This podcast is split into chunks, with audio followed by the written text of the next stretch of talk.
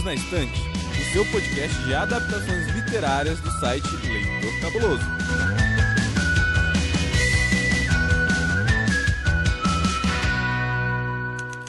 Olá, cabulosos e cabulosos! Sejam bem-vindos ao episódio número 57 do Perdidos na Estante. Hoje nós começaremos um arco novo aqui no podcast, onde nós vamos falar sobre quatro obras clássicas da literatura escritas pelo H.G. Wells. E vamos falar também sobre as suas adaptações para o cinema. A gente vai começar então pelo livro A Máquina do Tempo, e a pergunta que eu quero que vocês foquem na mente é: o que você faria se pudesse viajar no tempo? Eu sou Domenica Mendes e aqui comigo estão meus dois amigos, Tiago Cordel. Olá a todos, um prazer estar com vocês em mais um episódio aqui do Perdidos. E também o Hamilton Cabuna. Saudações, quadrinistas pessoal e H.G. Wells, eu te amo. Todos amamos H.G. Wells. Você nem existe mais, mas se a gente pudesse voltar no tempo, a gente falaria isso e te apresentaria podcast. Mas já que não dá, a gente vai seguir o bonde mesmo. Então, galera, respira fundo, coloca o seu relógio no bolso e vamos pro episódio, que hoje o assunto é livro.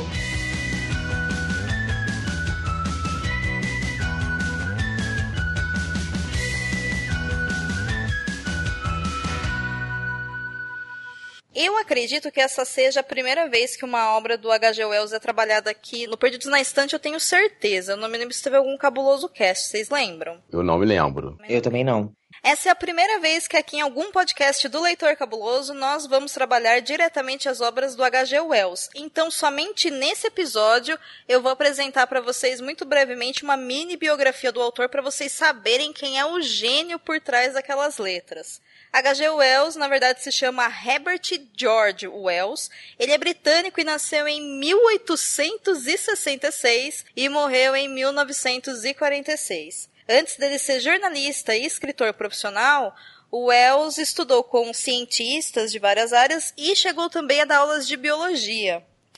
Hoje em dia a gente estima que existem mais ou menos aí mais de 100 livros que ele escreveu entre romances, ensaios, textos educacionais e tudo mais. Mas de todos esses vários, vários livros aí, se destacam quatro obras que são pioneiras quando a gente está falando de ficção científica. E todas elas trabalham conceitos que com certeza você já viu, ou em vários filmes ou em outros livros. Os quatro livros são A Máquina do Tempo, que foi escrito em 1895, A Ilha do Dr. Morro, que é de 1896, o Homem Invisível, que é de 1897, e A Guerra dos Mundos, que é de 1898. No início do século XX, o H.G. Wells ele se tornou um defensor do socialismo e do progresso científico, além de ser um grande incentivador da igualdade do direito entre homens e mulheres. Resumindo, gente, em palavras de 2020, que homem. H.G. Wells, eu sempre te amei. Nunca menti, desde criancinha. Mas eu curto H.G. Wells, lógico, eu acho que eu conheci ele através dos filmes, mas quando eu fui ler os livros, assim, amor à primeira vista, né? Desses quatro livros, né, os mais famosos, o único que eu não peguei ainda pra ler foi o Ali do Dr. Morro, que é algo que eu tenho que consertar antes da minha morte, ainda bem que eu tenho bastante tempo de vida ainda. E graças ao Wells, né, que ele deu o tema da ficção científica, eu sou mais apaixonado, que é a viagem no tempo. É isso aí, inclusive a questão da viagem do tempo, né? E como o H.G. Wells trabalhou isso, é justamente o que a gente vai falar e vocês encontram tudo isso nesse livro que se chama Máquina do Tempo. Como ele foi escrito em 1895, gente, isso está em domínio público há muito tempo. Só que é difícil de encontrar na internet. Hoje eu não vou recomendar que vocês vão até as bibliotecas porque vocês têm que ficar em casa. Lembre-se que a gente está em 2020 no meio de uma pandemia, então fique em casa. Mas existem várias traduções diversas, de várias editoras, em várias línguas. A última que a gente teve aqui no Brasil é uma edição da Suma das Letras, e ela é uma edição especial. Ela foi lançada em 2018. A tradução foi do Braulio Tavares, inclusive. Esse livro, assim como os outros livros do H.G. Wells que eu tive contato, eles são muito curtos, então eles não chegam a 200 páginas. Esse mesmo, A Máquina do Tempo, ele só tem 168 páginas. Então, são livros curtos e são livros fáceis de ler, são livros gostosos de ler, apesar de terem assuntos aí vinculados com ficção científica e grandes questões, como seria se a gente tivesse uma máquina do tempo, Como é que funciona o paradigma do tempo? Viagem no tempo é possível sim ou não? O que seria necessário? O que é a quarta dimensão? Enfim, tudo mais. Mas vamos falar do livro direto, então? Vamos então fazer uma sinopse do livro, por favor, Cabuna. Então, né, gente, eu vou tentar ser mais sintético e não me apaixonar tanto, não falar com tanta paixão sobre nessa sinopse, mas como o próprio título fala, a marca do tempo, né? O livro fala sobre o viajante do tempo. Ele não batiza os personagens, se não me engano, apenas um ou dois. Isso é bem interessante. Os personagens são conhecidos pelas suas profissões, né? Tem o psicólogo, o professor, o redator, mas apenas dois personagens têm um nome. O principal, né, que é o viajante do tempo, não vai ter. Esse homem cria uma máquina do tempo, né? Ele resolve descobrir como é o futuro a partir daquela visão de 1895, como vai ser o futuro ali, né? Então ele vai saltando no tempo e vai chegando em algumas eras, até que ele chega no ano de 800 mil 700 e alguma coisa, não me lembro desse número exato, mas ele vai chegando muito na frente e ele encontra uma sociedade meio utópica, vivendo como uma espécie de jardim do Éden, lindo e maravilhoso. Ele fica um todo quanto decepcionado ali, né? Porque ele achava que ia ter carros voadores. Eu também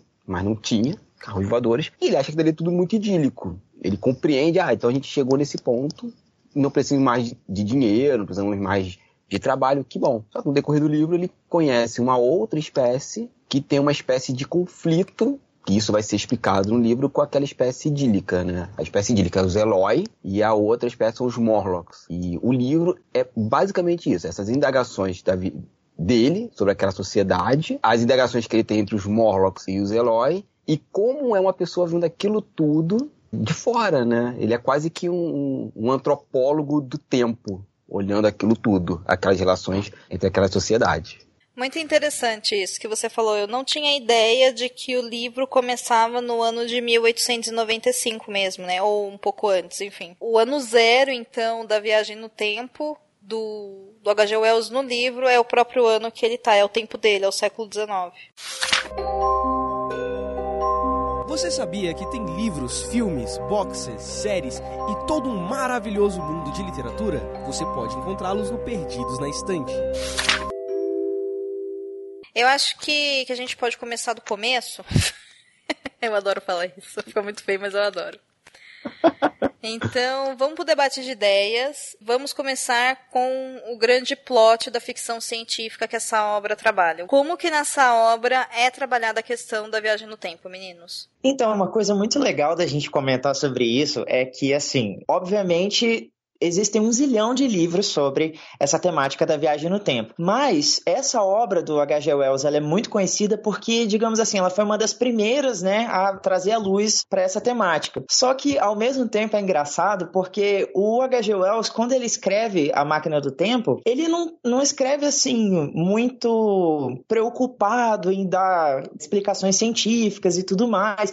Ele simplesmente fala: olha, eu tenho uma máquina do tempo, ela é mais ou menos desse jeito, puxa uma alavanca e funciona. Pronto, vida que segue, vocês já entenderam, vamos partir para a história. O que eu particularmente gostei bastante. Agora, teve alguns autores, como por exemplo o Júlio Verne, que leu o livro e deu uma de Regina Jorge, sabe? Você não pode sentar com a gente, porque ele não explica, tipo assim, como assim você tem uma máquina do tempo e a gente não sabe como ela funciona? Então, não, eu, eu não considero a sua obra como ficção científica. Sai daqui, você não, não tá de rosa, não pode sentar com a gente. Tem essa pegada, né? Mas a gente pode ampliar o conceito de, de ficção científica, que é uma coisa que ele vai trabalhar muito, que é a questão da antropologia, né? Que a gente ficou muito a ficção científica como a ciência hard. Mas já tem umas vertentes que falam assim, ó, ficção científica é tudo aquilo que tem uma explicação científica. Apesar dele não explicar a máquina, o personagem explica a partir da dedução dele, mas ele vai explicando como aquela sociedade funciona através das deduções dele, assim. E eu acho que é aí que é a pegada da, da ficção científica dele, do Wells. Ele, ó, a máquina é impossível, mas a forma que ele analisa aquela sociedade, melhor, aquelas duas sociedades, é puramente um antropólogo falando. Isso é muito curioso no livro, assim. Tanto que ele fala, né? Eu cheguei naquela civilização dos Eloy como se fosse um navegante chegando numa ilha mas realmente, como a máquina funciona, ele tá nem aí. A máquina funciona a vapor praticamente. A questão é que justamente por ele avançar tanto no tempo e não ter essa preocupação em, em digamos assim, descrever algumas coisas, incomodou bastante a crítica da época e até futura, entendeu? Porque se você pega alguns livros como Viagem ao Centro da Terra, 20 mil léguas submarinas, o, o Júlio Verne, o próprio Asimov, eles têm descrições exaustivas de como e por que aquilo funcionaria. Ele te explica todo o embasamento teórico, científico antes de dar continuidade à história. Ele quer tornar aquilo ali o mais verossímil possível para que você entenda que, apesar da ideia ser absurda, por exemplo, desenvolver uma tecnologia que pode levar os seres humanos a descobrir o que, tem lá no centro da Terra, ele explica de tal forma, com tanto embasamento, com, com tanta teoria, que fica, digamos assim, tá, beleza, eu vou comprar a sua ideia porque realmente não tem como eu questionar. E o H.G. Wells, ele não vai muito para esse sentido, não. Vai ser até legal ouvir a opinião do Cabuna sobre isso. Parece, na verdade, que apesar dele ter viajado tanto tempo no futuro, a impressão que dá é que ele voltou para o passado, porque ele encontra uma civilização que está vivendo de forma quase assim pré-histórica, sabe? A única preocupação deles ali é comer e respirar e, e depois dormir e viver em coletivo, sabe? Eu achei uma associação bem próxima do que a filosofia cristã acredita do que seria o paraíso, sabe? Eles não se preocupam com o que era o passado e o que vai ser do futuro, eles não têm tecnologia, eles não se preocupam em quem está provendo aquilo para eles, eles simplesmente estão ali vivendo. Não, e essa tua fala é muito interessante porque para pra pensar. Da onde vêm os Eloys? Das profundezas da Terra. Onde está Satã? Pro cristianismo e pro judaísmo, né? Nas profundezas da Terra. Os Eloys simplesmente vão lá, vivendo idilicamente, vem um Morlock, captura eles e leva eles para baixo. A gente pode ver isso como uma alusão à queda, ao pecado que pega, que consome aquela pessoa. Tem umas metáforas religiosas ali bem interessantes, assim. Aí, a viagem no tempo é só uma viagem de navio, se a gente parar pensar. É um desbravador dos sete mares que chega numa terra estranha com seu caderninho e fica anotando as coisas. A viagem no tempo é uma desculpa para ele dar uma de antropólogo ali. É interessante isso porque a Mary Shelley, quando ela escreve Frankenstein, também tem bastante dessa pegada, né? Dá pra fazer alguns paralelos interessantes. Frankenstein, embora a gente hoje consuma várias obras que são inspiradas, baseadas ou que apresentem uma releitura do, do que é a criatura, a gente sempre fica pensando, ah, são pedaços de corpos, e aí talvez se a gente ler o livro, ela vai explicar o carbono e como que aquilo lá foi dado vida e nananã. E tipo, é basicamente falado. O cara foi lá e montou a criatura, e a criatura ficou viva. E é dali pra frente que começa a grande história, porque na verdade, na minha concepção, eu adoro ficção científica justamente nesse ponto que ela pega a gente que é trazer um pouco de metodologia de análise da sociedade, que é a parte do científico que me atrai, inclusive. Foi isso que uhum. me fez estudar história e não, não, sei lá, não fui estudar, não sei, biologia, física ou química. O que me atrai na ciência é isso. E nessa obra do Wells, pelo que vocês estão me dizendo, é possível encontrar muito disso. Não é focado no objeto máquina do tempo. A mecânica, a tecnologia utilizada, nada disso. Por quê? Porque a história em si é ficção científica, mas é uma ficção científica que estaria talvez enquadrada uma análise, como você disse, né, Cabona, de antropologia, de análise científica de sociedade, o que nos torna humanos, como que nós nos comportamos, como que as nossas ações de hoje interferem no, no futuro ou entre aspas, alterariam o passado, etc e tal. E é uma discussão interessante mesmo. E isso eu acho que facilita muito para que leitores consigam se apaixonar pelo gênero da ficção científica e também se apaixonar pelas obras do H.G. Wells.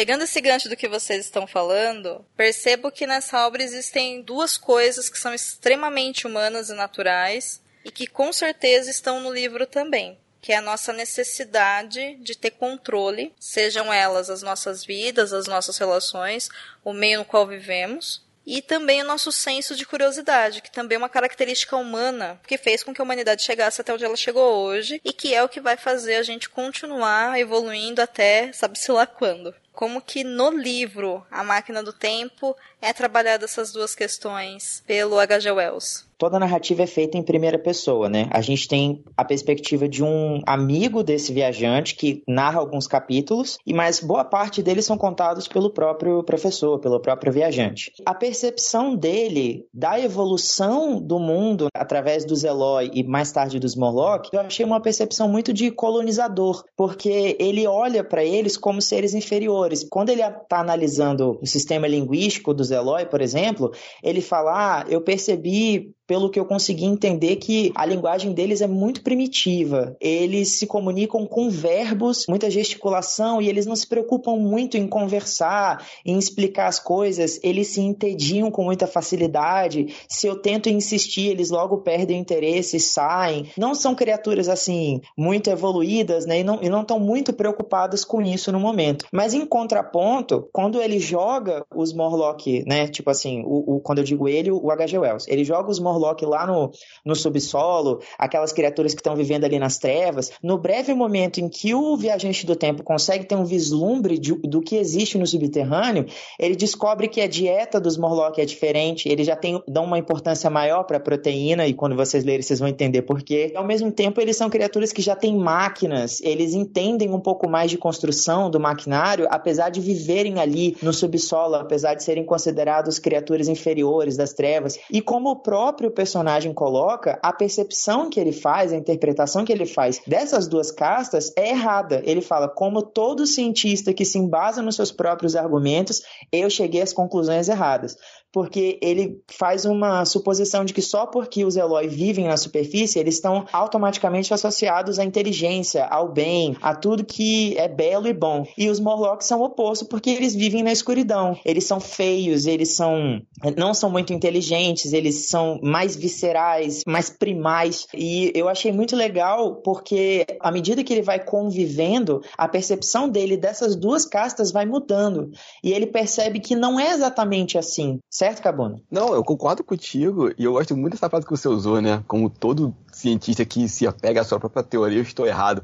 Como essa frase é bom pro século, século XXI, né? 2020, estamos aí corroborando essa frase do viajante do tempo. Mas já para que dentro do. Quando ele tá convivendo com os heróis, ele fica até um pouco feliz, porque ele fala assim: nossa, nós chegamos no ápice da civilização. Como tudo foi destruído, a gente não precisa mais de dinheiro, ele fica feliz, né? Que assim, podemos voltar ao belo, ao prazer, se eu quero uma comida, eu vou ali e pego uma fruta tal. E que ele, ele tem essa visão do colonizador. Gente, não podemos esquecer que ele estava ali, século XIX, o sol nunca se punha na terra da rainha, né?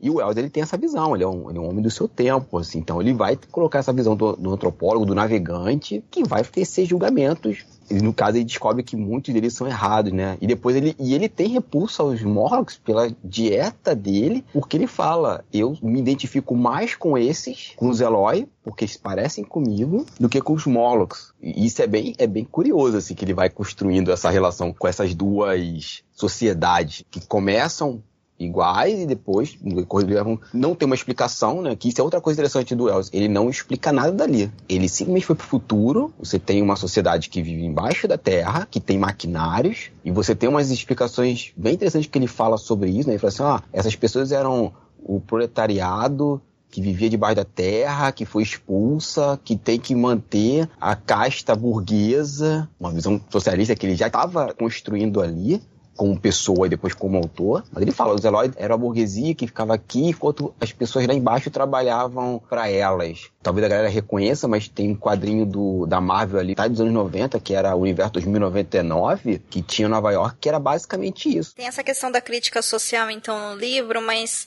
muito desse questionamento do que aconteceu com essa sociedade, ele teria que ser com base em recortes de consciência de tempo. Exato. E isso é uma brincadeira também que a obra A Máquina do Tempo faz o tempo todo, o quanto que o viajante no tempo, ele é esse ser que ele quer viajar pelo tempo, então o tempo para ele é algo poderoso, é, é um objeto importante para ele, e conforme ele vai passando, ele percebe que essa importância dele, que é singular e única, porque só ele sobreviveu nessa passagem do tempo, todas as pessoas que ele conheceu já não existem mais, o sistema que ele viveu já não existe mais, as cidades e o mundo já não existe mais, como que essa importância do tempo é só dele. Então ele leva esse tesouro para lá e dentro dessa própria análise da, da própria teoria, como o Tiago disse, tudo ele justifica por ali, porque foi a forma como ele aprendeu também a fazer. Mas acho que é a forma como nós fazemos o tempo todo, né? A gente olha através da nossa percepção espaço-temporal aquilo que é novo. No meu caso, quando eu cheguei aqui na, na Irlanda, muitas coisas eu analisei a partir desse meu prisma de antropólogo. De, ah, eu saí do Brasil e estou olhando essa nova sociedade. Quando Exato. o Els coloca a gente passando muito à frente, já não é mais uma cultura diferente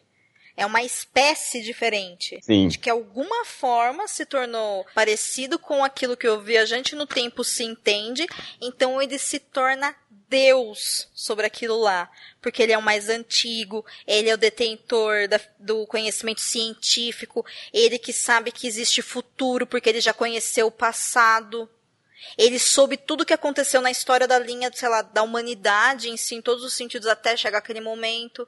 E aquelas pessoas, como nunca ouviram falar dele, nem sabem que existe passado ou futuro, só existe o agora, meu, que importância que tem você ser Deus quando ninguém sabe que Deus existe, quando ninguém sabe o que é Deus, quando ninguém precisa de Deus. Entendeu? Então tem mais essas camadas aí na, na obra que dá pra gente ficar, na verdade, debatendo aqui, puxando e conversando o tempo todo. Mas uma coisa que eu acho muito valiosa da obra do Wells é que quando ele coloca uma viagem pro futuro, independente do que aconteça, independente dos conflitos que existam, independente da espécie que esteja no planeta, o ser humano que saiu de hoje e foi para lá, ele precisa naquele momento lá, saber como que ele chegou até lá. Como ele, no caso, o mundo chegou até lá. E para saber como o mundo chegou até lá, você precisa de registros históricos. Você precisa de história para poder te mostrar como você chegou até aqui. E aí entra muito numa máxima que tem bastante no campo da história, que aí já é, já é a área que eu domino. Sem história não existe um presente. E sem um presente não é possível construir um futuro. Nesse sentido mesmo de consciência e de ações. Que é justamente essa questão do que vocês estavam comentando de ah, eu tenho aqui tudo que eu preciso, o alimento chega aqui. Eu não me questiono como ele chega. Por quê? Porque ele só chega e não importa. A minha única função é comer esse alimento. E tem uma coisa bem curiosa que tanto o Els como o viajante fazem críticas em momentos veladas e outras não, a um campo, não sei se é da história ou da filosofia, aí eu posso estar equivocado nos dois, inclusive, que é o positivismo, de que a gente está em evolução sabe? A nossa sociedade está evoluindo. Quando ele chega lá, ele vê que não. É foi o que o Thiago falou, né? Nós voltamos pro Éden. É meio que uma crítica a essa evolução, né? Que a gente não vai dominar tudo, a gente não tá indo, a gente não tá avançando. Ele faz essa crítica bem velada e o personagem faz essa crítica em alguns momentos bem contundentes. Assim, se não me engano, não, não vou dar spoiler, mas tem muito que ele fala isso, né? A gente não tá evoluindo nada. Eu acho que a gente tá só. Ele não, o, o amigo dele, que o que conta a história depois. A gente só está acumulando conhecimento e informação por algum motivo. Mas existe uma evolução nisso, a gente está melhorando nisso. Eu acho bem legal essa. Não sei se é uma crítica que ele está fazendo ali consciente, mas me, tem uma crítica ali ao positivismo muito forte.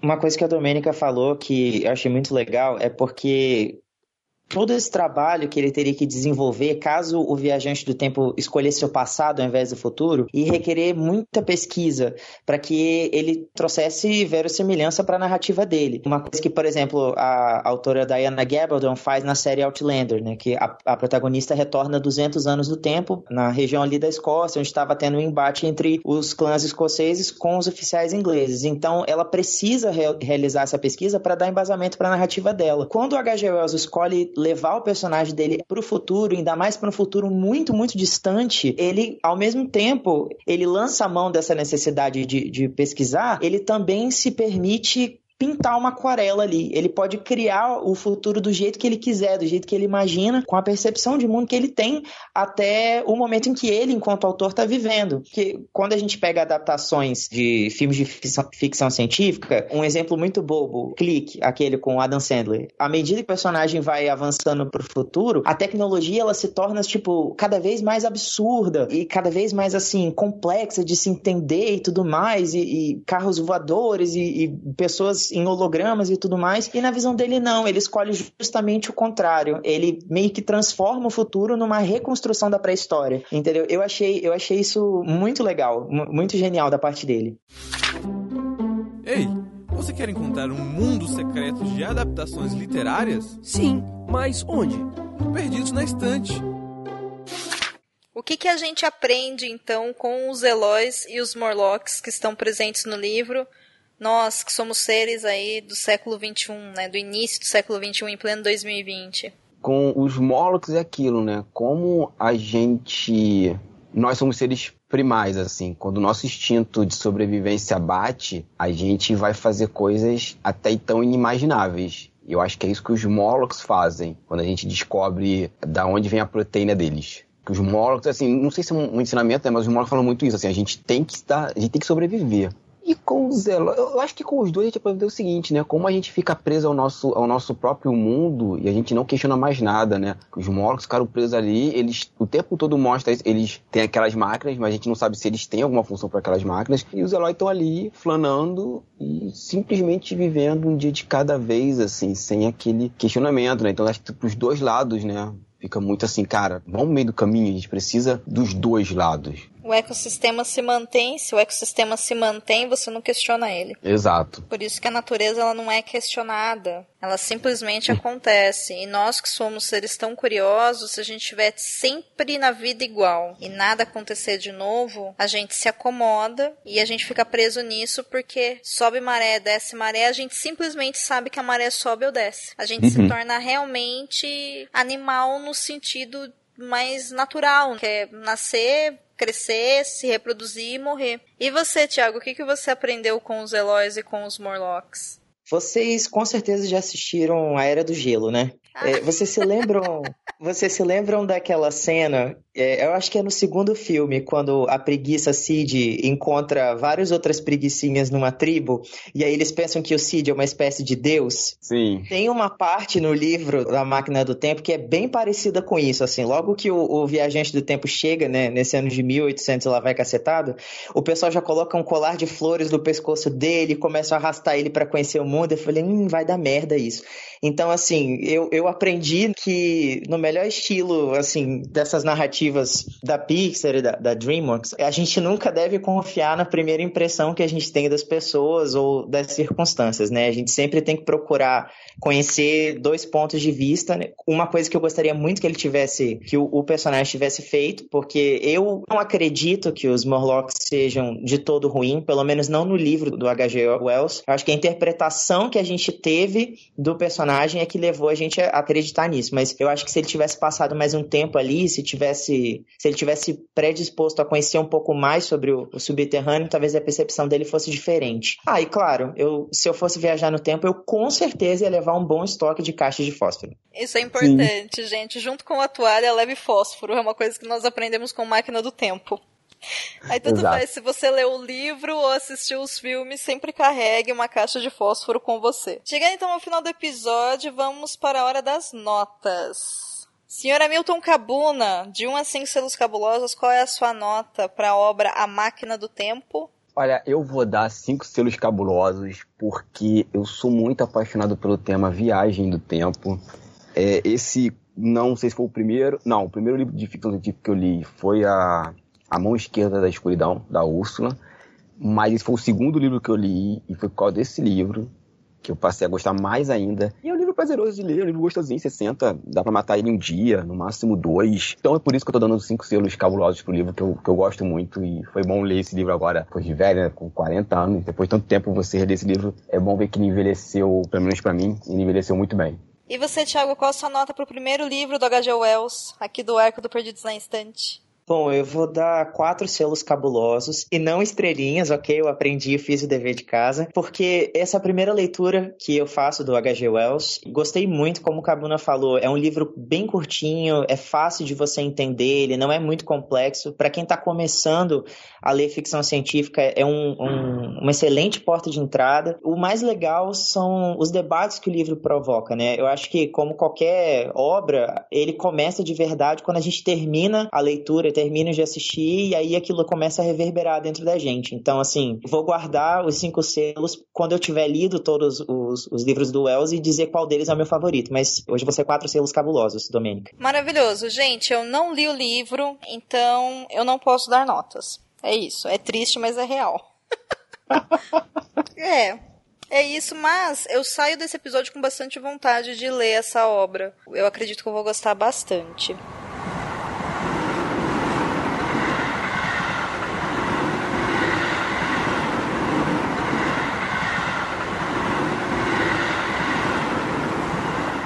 Maravilha, meninos. Vamos fechar então indicando aqui as nossas redes sociais, o que, que a gente faz na internet, para quem ainda não conhece a gente. Tiago, onde que o pessoal te encontra? Vocês podem me encontrar lá no Twitter e no Instagram, arroba Thiago Cordel. E eu também estou participando agora, esse ano, né, a convite da Domênica, da equipe do Perdidos. Inclusive, assinem o feed do Perdidos para ficarem ligadinhos nos próximos episódios. E você, Cabona, onde que a gente te encontra? Com a quarentena eu fiquei um cara muito produtivo, né? Então, vamos lá, tem bastante coisa que eu andei aprontando aí. Eu tô lá no Instagram, agora tô com o IGTV dando dicas de roteiro para quadrinhos, narrativa, essas coisas. Esses vídeos vão lá todo domingo. É fácil me encontrar, é Cabona Hamilton, ou no perfil da Capa Comics, meu coletivo.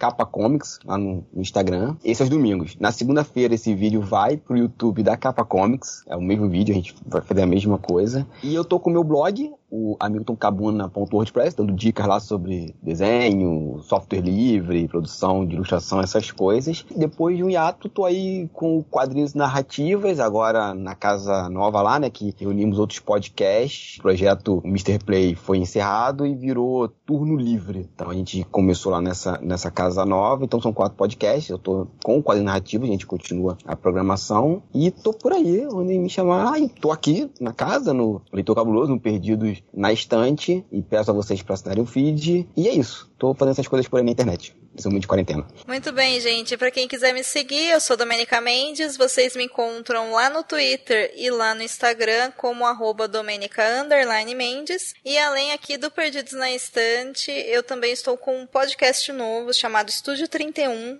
que é o podcast oficial da iniciativa O Podcast é Delas, onde eu vou ensinar vocês a fazerem o seu próprio podcast. Então fica uma dica extra aí. Conheçam lá o Estúdio 31, tá em qualquer agregador e também já tá no Spotify. Lembra de assinar o feed, enfim, espalhar as palavras boas de todos os artistas, podcasters, amigos que vocês conhecem, que vocês consomem para que o nosso trabalho chegue também para outras pessoas, tá bem? Que episódio maravilhoso! Eu não esperava que durante um episódio de uma obra clássica a gente conseguiria falar sobre tantas coisas diferentes e não dar spoilers sobre os grandes mistérios da obra em si. Então, muito obrigada para você que chegou até aqui ao final do episódio do Perdidos na Instante. Muito obrigada pelo seu download, pela sua companhia, pela sua confiança. Como nós já dissemos, se você gostou do episódio, não esquece de assinar o feed do Perdidos na Instante. Recomenda para um amigo e comenta lá no nosso site. A gente está lá no site do Leitor Cabuloso lá no leitorcabuloso.com.br. Aproveita que você tá por lá e dá aquele curtida ali, aquele compartilhar para todo mundo nas suas redes sociais saberem também que você ouve o Perdidos. Aproveitando, gente, se você puder nos apoiar é, a partir de cinco reais no Catarse ou no PicPay, o nosso Catarse é catarse.me barra leitor underline cabuloso. Nós estamos chegando bem pertinho de bater a primeira meta, que é 400 reais por mês, para conseguir zerar a conta do Perdidos e do leitor cabuloso como um todo. A gente está com 93% da meta batida, então tá bem pertinho e todos cinco reais ajuda muito. Então, corre lá pro Catarse ou pro PicPay e assina lá, apoia a gente. Para fechar, só lembrando que as mídias sociais do leitor Cabuloso são arroba Leitor Cabuloso. E no próximo bloco você fica aqui com os recados e comentários sobre o episódio 56, que foi o da semana passada. E na semana que vem, eu, o Cabulo e o Thiago voltamos para conversar sobre os filmes baseados nesse livro que a gente comentou hoje, que é A Máquina do Tempo. Aí já vai ser como spoilers, então a gente espera vocês. Até lá! Olá novamente, Domênica, tudo bem? Eu tô bem, e você? Tudo bem. Bem-vindo ao Perdidos na Estante. Você tá gostando disso, né? Muito mais do que eu deveria. Olha, queria começar já parabenizando você pela edição do episódio passado, que tá todo mundo comentando. Ficou muito boa. Ah, muito obrigada. O episódio anterior ficou melhor ainda, eu acho. O 55, que teve aquele audiodrama no comecinho, né? Pra quem não uhum. sabe, não, não chegou até os créditos finais. Quem fez a dublagem foi o Thiago Cordel e eu fiz a sonorização e edição e aí ficou lá no comecinho. Eu gostei muito disso, gostei, me diverti horrores fazendo e ele também. Bem, estamos aqui para passar então a leitura de comentário. Agora a gente vai ler um. do Perdidos na Estante número 56, que foi o último do Drácula, a parte de adaptação para cinema e TV, né? A série e o filme. Vamos então para a leitura do comentário. A gente tem um comentário da Dani Palavras. A Dani Palavras disse o seguinte: Olá! Gente, eu sempre amei os podcasts do Leitor Cabuloso. Acompanho desde o início, quando só tinha o Cabuloso Cast. Conheço o Lucien, moramos no mesmo estado de Pernambuco e já participei, acho que, de uns dois cabulosos casts. O da Alice no País das Maravilhas e Crepúsculo. Faz tempo, hein? Nossa, faz tempo mesmo, Dani. Amei esses episódios de Drácula, que é uma obra que gosto demais. Essa série tinha tudo para ser um show. O melhor dos dois mundos, BBC mais Netflix. Nos dois primeiros episódios foi maravilhoso. Por que tinha que colocar aquele terceiro episódio horrendo? Podendo ter encerrado tão bem já no segundo episódio. Aquela modernidade não me convenceu em nada e a Lucy ficou péssima. Eu acho que é geral. Eu conheço pouquíssimas pessoas que gostaram do episódio 3. Tem até uma galera que veio comentar comigo no, no privado, né, quando viu que eu gravei o episódio, falando: Ah, então, cara, o que, que foi aquele episódio 3? Eu falei: Pois é, não entendi como passou, entendeu como aquilo ali foi aprovado. Tô querendo achar pessoas que gostaram daquilo ali para me explicar melhor. Entendi. Bom, a Dani também não gostou e ela continua falando o seguinte: as interpretações são incríveis. O ator que faz o Drácula é sensacional, ele tem todo aquele charme, sedução e maligno que imagino para o personagem. O cara do Drácula, eu fiquei surpreso, assim, positivamente surpreso. Não sei se a gente acabou destacando até no cast, mas eu achei bom. O Drácula tem várias facetas. Ele não chega a ser tipo o Gary Oldman no filme, que o Gary Oldman Ninguém quando consegue ser o Gary Oldman, É. nem o Gary Oldman consegue ser o Gary Oldman. quando ele vai pra Londres contra a Lucy, tá aquele estilão, com óculos escuros de lente azul, capona forte, sabe? Você fala, porra, cara, ele tá muito, muito sedutor. Esse personagem não chega a ser isso, mas o Drácula tem, como ela falou, tem uma faceta, tipo, meio sedutor, tem uma faceta meio maligno, tem uma faceta meio sádico, tem várias ali, e ele conseguiu atingir pelo menos a média em todas elas, sabe? Tipo, ele cobriu todas as áreas. Só por isso eu acho que ele foi uma boa escolha. Eu coloquei esse personagem, né? Essa, esse ator incorporado no Drácula na capa do episódio.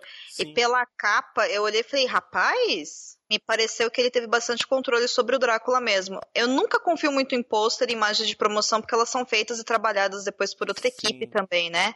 Uhum. Mas fico feliz que foi tudo isso, bom saber. Não vou assistir, mas é interessante saber. A Dani continua o comentário assim. A Agatha, concordo com vocês que rouba a cena. Atriz maravilhosa e achei incrível ter colocado ela neste personagem. Mel- melhor personagem, melhor atriz da série inteira, assim, tipo, disparado.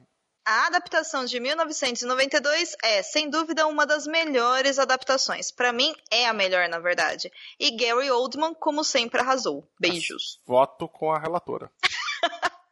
Esse filme de 1992 ele fazia parte também do catálogo da Netflix até um tempo atrás e agora ele foi retirado. Então as pessoas terem que utilizar buscas, né? Talvez em outros streamings tenha, não sei se não tem no Telecine. Mas eu assisti essa adaptação de 1992 e depois eu só lembrei, porque eu lembro muito bem da cena quando a mina vai ao encontro do Drácula e ela fica em cima de um, de um túmulo. É desse filme, não é? Nossa, então, que cena, não? Aquela cena lá é meio, então, enfim. E aí eu lembro que eu assisti há muito tempo atrás, eu lembro que eu gostei bastante, mas não lembro quase nada. Eu tenho que colocar aqui na minha listinha de filmes para assistir de novo. Esse filme é, é sensacional. Até o Keanu Reeves tá bem nesse filme, pra você ter uma ideia. Eu ouvi o comentário de vocês e eu fiquei, ai, inconformada que vocês falaram mal do meu gatinho. Vocês estão muito errados. Por isso que vocês não vão mais gravar sozinho. Palhaçada, fica falando mal do Keanu Reeves.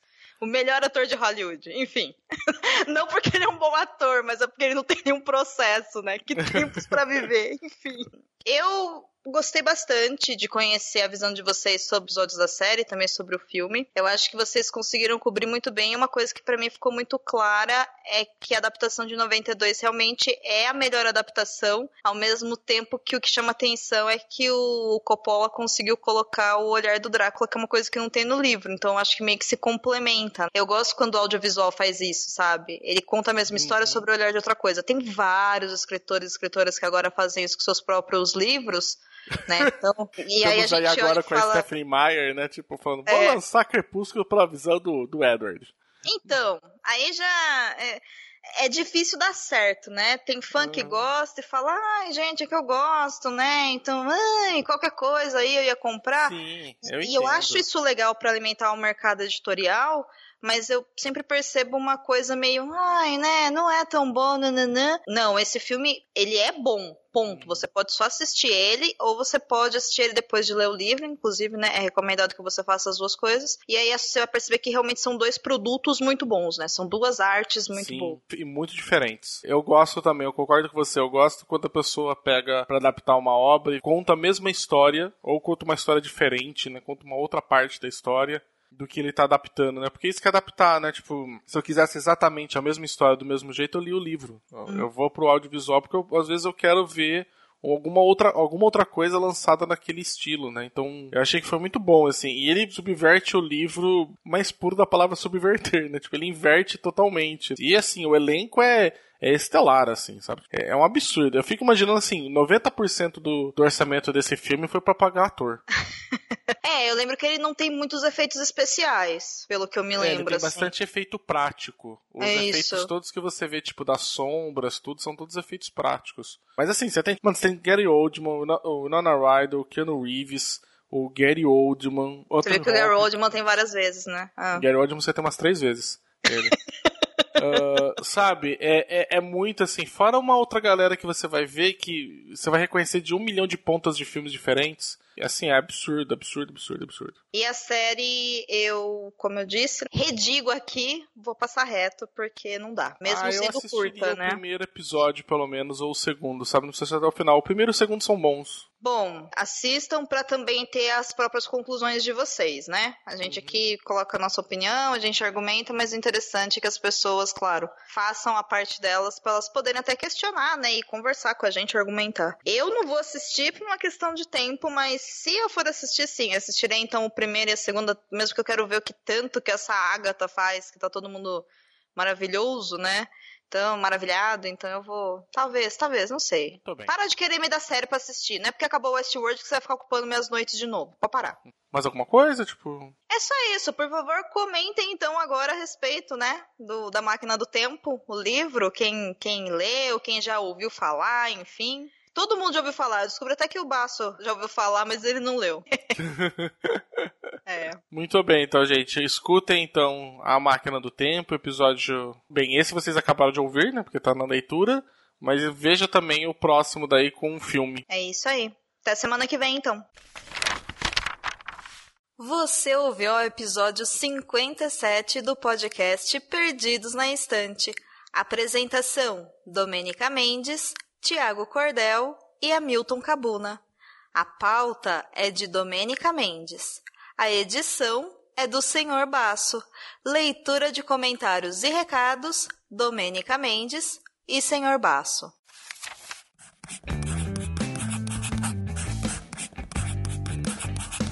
Esse podcast faz parte do site Leitor Cabuloso. Conheça nossos conteúdos em www.leitorcabuloso.com.br.